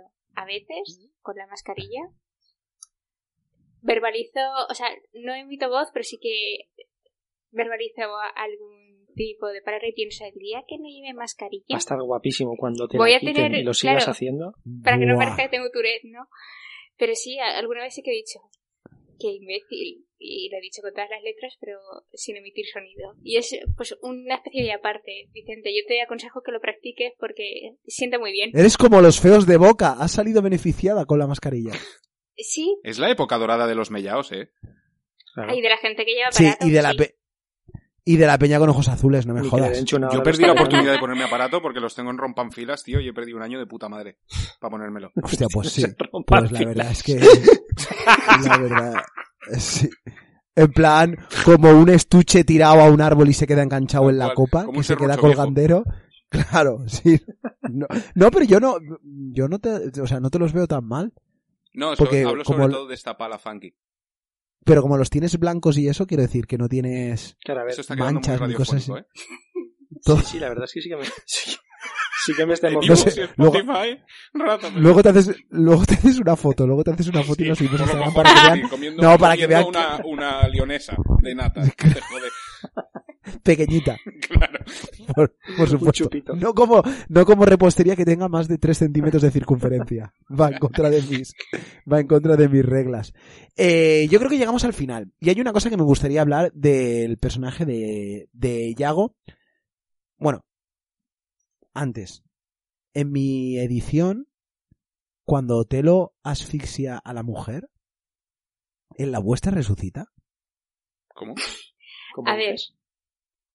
En mi edición, ahoga a la mujer, entra Emilia y dice, ¿qué ha pasado? Y desde Mora abre los ojos y dice, ¡ay, que me muero, pero no ha sido Telo! Y se muere. Sí. Pero Sí, ya estaba previa- ya estaba previamente dices. ahogada. Sí, Te sí lo puedo leer a- Ay, Dios mío, Ay, perdonad a mi marido, Ah, que sí, me sí. voy, Efectivamente. que no sabe lo Sí, que sí, hace sí, sí, el sí. moño. Claro. Pero yo pienso, eso es bastante incompatible con el ahogo. Pero por favor, ¿podemos hablar del asesinato de, de, de Desdémona que está rezando Lo tengo. una Espera un momento, lo tengo. Vale, dale. ¿Te lo leo? Sí, sí, dale. dale. Dice, dice, Emilia, o sea, la cama de Desdemora está tapada por una cortina, ¿vale? Eh, Desdemora dice, Desde Mora de Rubielos. espera, no, voy a leer primero, disculpad, espera, voy a leer primero lo de Emilia, que me hace mucha gracia, ¿vale? Eh, eh, Emilia dice, Dios mío, ¿qué era eso? Y, y- igual no lo pronuncia así la actriz, ¿vale? Pero yo lo leo así. Dice, Dios mío, ¿qué era eso? Y yo te lo dice, ¿el qué? ¿Vale? Y es porque ¿o ha, y es porque, espera, y es porque ha oído los gritos de asesinato. Y dice Emilia, la voz de mi ama chillando. Descorre la, la cortina. ¡Socorro! ¡Socorro! Dulce Desdemora, querida señora, hablad. Desdemora recuerdo que ya está muerta. Y Desdemora de repente dice, muero inocente. Y, y dice Emilia, ¿quién te ha dicho eso? Y dice Desdemora, nadie, yo misma me lo he hecho. Adiós. Sí. Encomiadadme de mi esposo querido. Adiós. Y se expira punta entre paréntesis. Muere. ¿Vale? Eh, Gracias. Sí, sí, sí, yo también recordaba aquel, aquel pasaje y digo, qué raro todo, ¿no? y además, ¿cómo, cómo en plan de, volvemos a insistir, que, que es imbécil, porque por muy fiel y por muy pura que seas, si te estrangula un, un señor Corre. y revives Lo más bonito que, tú, puto, claro, lo más bonito que haces es acordarte de sus padres. claro. Pues en esa misma, antes de esa escena, cuando está rezando el Jesucito de mi vida, desde Mona, Que Otelo le dice, no te voy a, Claro. no te voy a matar hasta que no acabes Dice- de rezar. dice, ¿qué pasa? Y hace, no, que te vengo a matar, pero acaba tu oración porque no te quiero matar en pecado. Claro. Y hace, ¿cómo dices? Vete desde Mona. Corre. Márchese. Pero además, Claro, tú coja la oración más larga que te sepas y ve pensando mientras tanto, ¿y si salto por la ventana y caigo en la para? ya, pero desde, Nada, yo empiezo Ya, a pero es palmar que des- credos como que hay Dios, ¿eh? Hasta que llegue Emilia con un bate. también te digo una cosa, muy despierta no está porque dice, no será capaz de matarme. Vaya. Vaya. Bueno, a veces nos- nos- Pero porque dijo, no hay huevos y pero tuvo que estar a la altura. Yo por eso uso Kleenex. Vaya. Y que sea lo- Y se acabó el Y malentendido. punto y se acaba. Vale, lo que, lo que quería decir de Yago. Yago es meñique. Yago es una meñiquez, sí. No, no, pero yo creo que es literalmente meñique. Juego de Tronos. O sea, creo que Bueno, es un homenaje. un, es un tramer, pero podría ser también... ¿Cómo se llama? El... No. Ah, Bueno, no, no sé, no, no sé si coincido. Es que estoy pensando, es que yo tengo debilidad por los malos, Moro. Porque dices que es Meñique, porque Meñique sí que tiene una parte. A ver, Meñique tiene, por ejemplo, una voluntad afectiva insatisfecha, pero es que Yago no tiene voluntad afectiva. Es malo porque es malo. Bueno, lo primero que voy a decir yo, coincidiendo contigo, es que, o sea, Meñique puede creer que tiene una voluntad afectiva. Yo discrepo. Quiero decir, que él crea que eso es afecto, está bien. Pero yo creo que no. Yo creo que es orgullo. ¿Tú crees? Yo creo que Meñique, yo creo que Meñique no quiere a Catherine, que lo que le jode es que se la quitaron cuando era un adolescente. ¿Y por eso quiere cepillarse a la hija? Yo estoy, Con una- vamos, sí. Un trasvase, o sea, de la frustración Nunca se lo podremos, de adolescente. nunca lo vamos a averiguar porque Josh Martin no va a acabar los libros y hay que empezar a aceptarlo. Pero yo creo que sí, yo creo que es orgullo herido y que el tío es un egoísta de mierda. Sí, que es una y- egoísta, estoy de hace. acuerdo, pero no sé, me parecía que esa parte amorosa de decir, O sea, tú querías que sí que sí que llegó a enamorarse de verdad. sí, sí, yo creía que sí, pero es que yo también soy muy sencilla. Yo coincido con Cristina. Yo sí que creo que es un, que es un amor con ecos del pasado, pero que, pero que no se ha extinguido y, sin embargo, lo que tiene con Sansa sí que es un poco más creepy y más oscuro. No sé. Que nadie se enamore así de mí, por favor. Sí. No, hombre, claro. eso- A poder- Claro, A que nadie poder- se fije en a Hotel ni poder Juego de. Tronos como ejemplo de amor. Sí, por favor. Efectivamente. Eh, adaptaciones de Otelo. Yo he encontrado, yo he encontrado menos. Me ha llamado la atención la del de Matrix. La de Morfeo. ¿Cómo? En el, en el 95 creo que es. que es, que es Eh, buenísima. La de Lawrence Fishburne. ¿Cómo, cómo, cómo? No lo es, ¿verdad, Vicente? No, no, no, sí lo es, de verdad. La que es execrable, que, o sea, infame, es la de Laberinto Envenenado de Josh Harnett. Oh, La- Que eso es... que también es, pero también eso, pero es Otelo también. Sí, es, es veneno en lata. Vale, pues a ver, eh, lo que te estamos lo que te estamos comentando, men, es que el, el tema está en que hay un señor que se llama Kenneth Branagh, que es sí, actor. sí. Sí, pues este señor se ve que estaba en una compañía de teatro que solo hacía Ah, sí, Shakespeare, sí, sí. que es famosa, que es famosa en Inglaterra, se llama la Royal Shakespeare Sí, sí, Company. vale, vale, sí, sí. Pues a principios de, vale, a principios de los 90, la Royal Shakespeare Company eh, realizó un contrato para hacer eh, tres adaptaciones de las obras de Shakespeare. Entonces hizo Enrique V, hizo Otelo y hizo Hamlet. Y creo que en las tres está él implicado. En algunas como director y actor y en otras solo como actor. Pero en el caso de Otelo, el que hace de protagonista es Morfeo. Ah, vale, claro, es que como, como, como habías dicho, Mor- Morfeo, Matrix, digo, hostia, Matrix es una adaptación de. Otelo, me cago en mi puta calavera. No, no, no. No, Claro, vamos a ver. Es Morfeo, muchas cosas. el de Matrix. Hostia, la gente Que- Smith ah, con no. peluca monologueando ahí un día, tío. Por favor. Más de eso. O haciendo de, de Ofelia. No nos vamos a hacer la putada esta vez, Cristina, de tener que elegir canción, ¿verdad? Porque yo no, No, tengo. no, yo no lo había pensado. De, de todas Ah, maneras, pues yo sí que traía. No no- te jode, vamos a ponernos de acuerdo de una puta vez. Ah, Venga, yo pues. ¿Tú habías traído Vale, canción? vale, pues ya está, ya. Me era- se me acaba de ocurrir. Pero, ah, Vicente, ¿has traído una canción para cada una o has traído una canción para las dos? Sí, no tengo yo otra cosa que hacer, he traído para mí. No, no, no, no me estás diciendo. Ah, perdona, has traído una canción para no, Hamlet. para. Lo retiro alegremente. Lo retiro alegremente. Vale. ¿Cuál has traído para El Otelo? venao. Pero en bucle además. A ver, eh, a ver, el venao es la de y que no me digan en la El esquina, el el venao, venao. el venao. Esto es Rodrigo, Rodrigo y Yago el detrás de un tapiz. y, de, y de pronto, Ah, Otelo. Mojadita. Vale, vale Chris, eh, ¿cuál tienes Buah, tú? pues eh, yo por Hamlet, alguna rollo My Chemical Romance o, o Monsoon, algo así como muy emo. Cualquiera me valdría. ¿Monsoon es la de los alemanes? De Tokyo Hotel, Tokyo Tokyo Hotel. Hotel se llamaba. Eso. Tokyo Hotel, Tokyo Hotel. Tokyo Hotel, vale, Ferran. cualquiera de un grupo que se llama Hamlet. Pero como si están sin... En fin. Ahí. Vale. Vale. Yo eh, me apetece una de Héroes del Silencio. A ver, ¿qué quieres conquistar? a ¿Puede? Puede que Bumburi sea un poco Hamlet. No.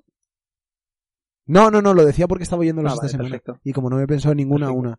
O sea, la chispa adecuada, Uf, por ejemplo, es que estaba tema, eh. guapísima. Sí, pero no tiene nada Ya, que ver con igual, el tema. te Es que no me lo había preparado. Quiero decir, quiero decir, lo siento. Me sabe fatal, pero cualquier cosa sí. Bueno, pues yo creo que hasta no. aquí llega la reunión de los bibliotecarios de las... Uf, Claro. Ferran, ya lo tenía Madre, por el amor de el Dios. ¿Vienen el cómics? salseíto bueno.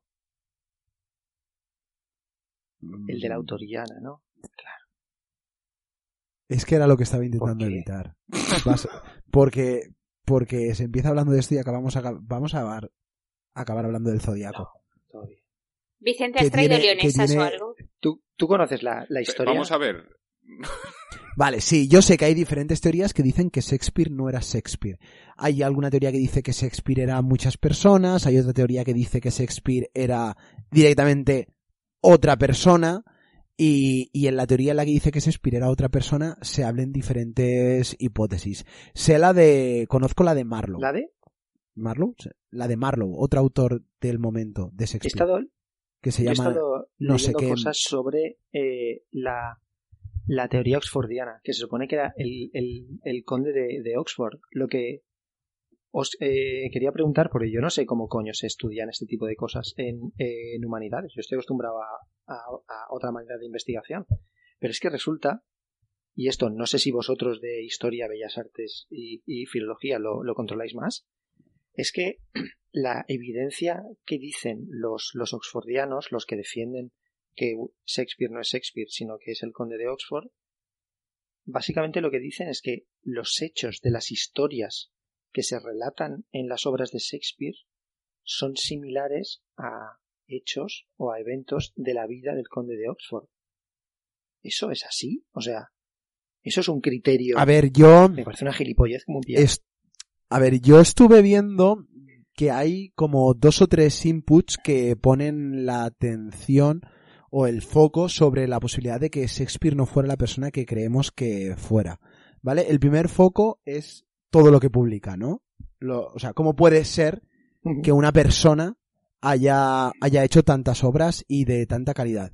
Y la segunda es que parece ser que todas las referencias que utiliza Shakespeare, todas las referencias a mitología clásica, todas las referencias a, a cultura general, parecen no encajar con el estatus social de Shakespeare, ¿no? En plan de, tendría que ser alguien eh, de un estatus muy superior como para tener todas estas referencias y poder insertarlas en su obra.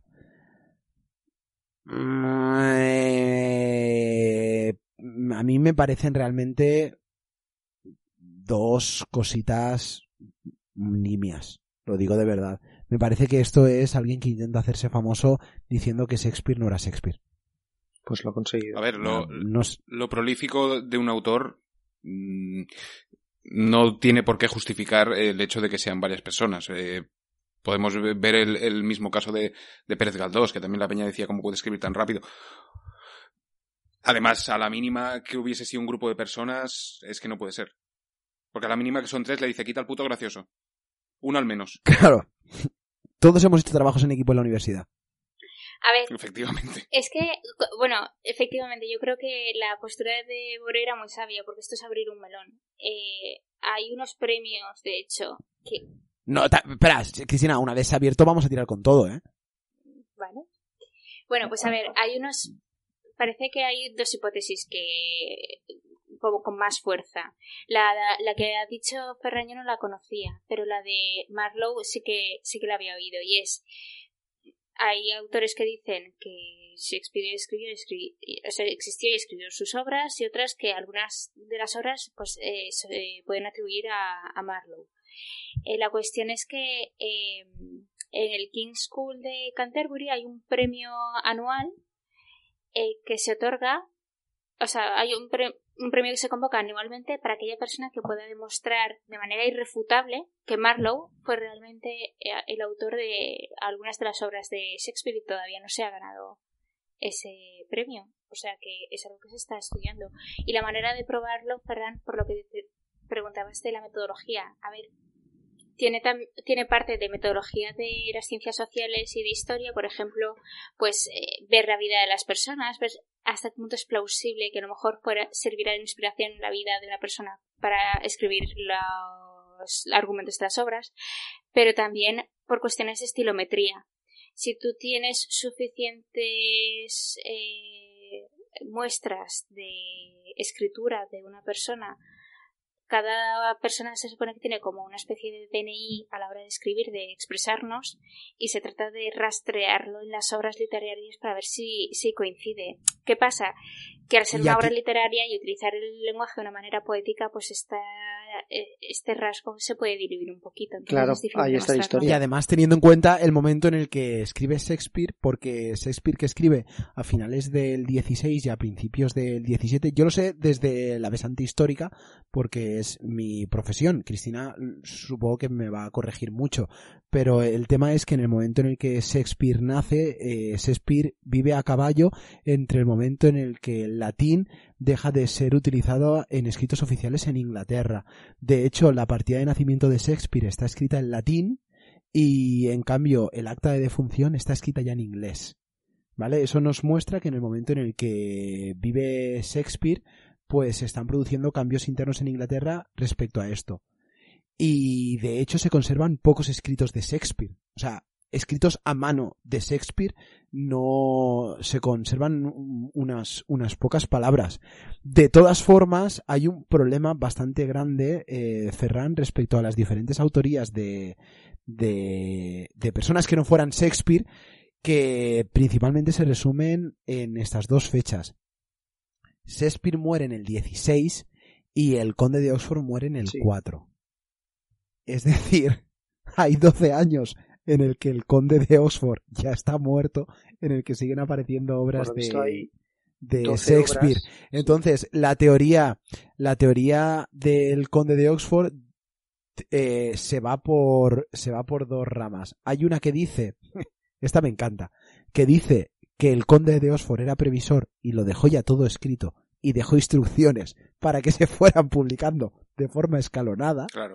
¿vale? o sea, claro. que el tío, el tío era bueno y organizado y, y la segunda es la que dice que las obras posteriores a la muerte del conde de Oxford sí que son de la persona que nosotros creemos que es Shakespeare, Ajá. ¿vale? Eh, yo prefiero pensar que Shakespeare era Shakespeare. O por lo menos pensarlo hasta que me lo digan. Aunque recomiendo una película buenísima del 2001 que se llama Anonymous, que está muy chula y que explora esta teoría. Si no la habéis visto, está muy chula, de verdad. Y esto sí que no es clickbait. Es una película que explora la teoría de que Shakespeare era era Edward de Ver, el conde de Oxford. No sé el número. Ferran, ¿tú lo tienes apuntado? Creo que no. Pero bueno, o sea, el conde Catapluz de, de Oxford. Y la de Marlowe es que pasa algo parecido. Marlowe muere bastante antes que, que Shakespeare. De hecho, historia interesante, muere en una pelea de taberna. Esas son las mejores muertes. Pero a ver, claro, no, se le atribuye toda la obra de Shakespeare, se le atribuye parte de la obra. Sí, exacto. Se le atribuye parte de la obra de, de Shakespeare. De todas formas, estuve oyendo un podcast sobre Shakespeare y hay una cosa que me llama la atención sobre estas teorías de la autoría de Shakespeare, es que son todas contemporáneas. Y lo cual es extraño. O sea, todas las teorías que dicen que Shakespeare no era Shakespeare han nacido ahora. En época de Shakespeare, en los siglos posteriores a Shakespeare, nadie se planteó que Shakespeare no fuera Shakespeare.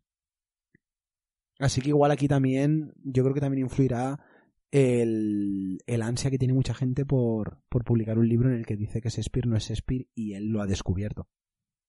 No sé qué vosotros qué creéis al respecto. El, el confinamiento ha hecho mucho daño. ¿eh?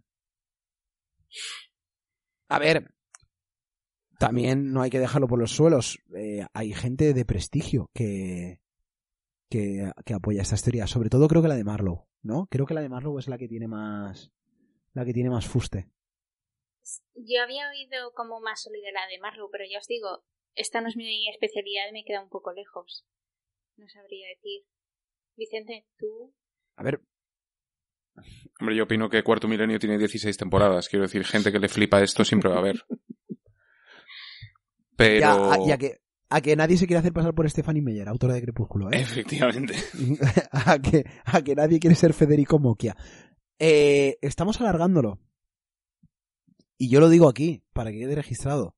Este, esta temporada se va a hacer lo de dejar que las ratas nos elijan un libro malo para leer. No. No. Vale. Never. Vale. Vamos, 75%. Bien. No, no, no, no, 100%. Yo lo he preguntado. A ver, se En aceptan absoluto, o sea, sugerencias vamos a ver, o sea, por redes, pero vamos a valorarlo. No, digo lo que hicimos la otra vez de, eh, como os hemos dado la matraca, eh, os dejamos que nos obliguéis a leernos algo malo y hacer y, y, y, y salió mal. Y leímos Crepúsculo, ¿os hombre, es que vamos a ver, ¿qué te, qué te crees que nos van a hacer leer? A ver, siempre puedes amañar la, la, el, el sorteo y ya está. Ah, pues entonces Claro. fantástico, claro. No. Perfecto. Recordad que la semana que viene se sortean dos libros. Y el ganador es Ferran. claro. No, vamos, vamos a ver. os la- a ver, si, podemos hacer lo que queráis, podemos no hacerlo, podemos amañarlo, pero yo sí que no dejaría que las ratas nos dijeran, sobre todo después de la turra que les hemos pegado esta Yo quiero que nos turra cosas, que les eso estamos- sí. Yo quiero saber qué es lo que quiere que hagamos en el programa.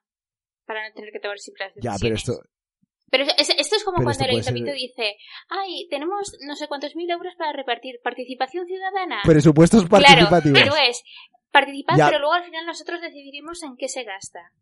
Pues bueno, está bien para saber el Ya, sentimiento Cristina, pero hay un problema. Nos siguen muchos amigos míos y yo tengo amigos que son bastante imbéciles. Vamos a acabar leyendo After y me voy a meter un tiro en el paladar. Pues te voy a decir una cosa, ojalá After. Si no, a ver. No, no, no provoquéis. Ojalá. After. Bueno, si nos quieren sugerir, que sugieran. No, no, no, Cristina, ojalá After porque, o sea, ya me estoy viendo un a tres metros sobre el cielo y de un motero bacarra por ahí ñi, ñi, con su novia que va a la concertada. No, yo no, yo no puedo con más triángulos amorosos tóxicos, de verdad. Necesito tres temporadas para recuperarme de las desventuras de, de Edward Cullen. Por favor. Porque cada vez se van haciendo más intensas. Complicadísimo para no haber y, y, complicadísimo para ver para no haber ningún conflicto real en la obra. Para, para que no se peguen una mala colleja. Efectivamente. Bueno, pues si te parece, ahora sí que cerramos aquí. ¿Te parece bien? ¿No me vas a, me vas a cortar el párrafo molón del final eh, o tiro? Tuve tirando y si me apetece ya. vale, pues hasta aquí queda la reunión de los bibliotecarios de las cloacas. Se despiden los caballeros de Venecia, Ferran y Vicente, la reina de Dinamarca y un servidor que espera no morir envenenado en la escena final de Hamlet. Nos vemos el mes que viene. Somos Ratas de Biblioteca.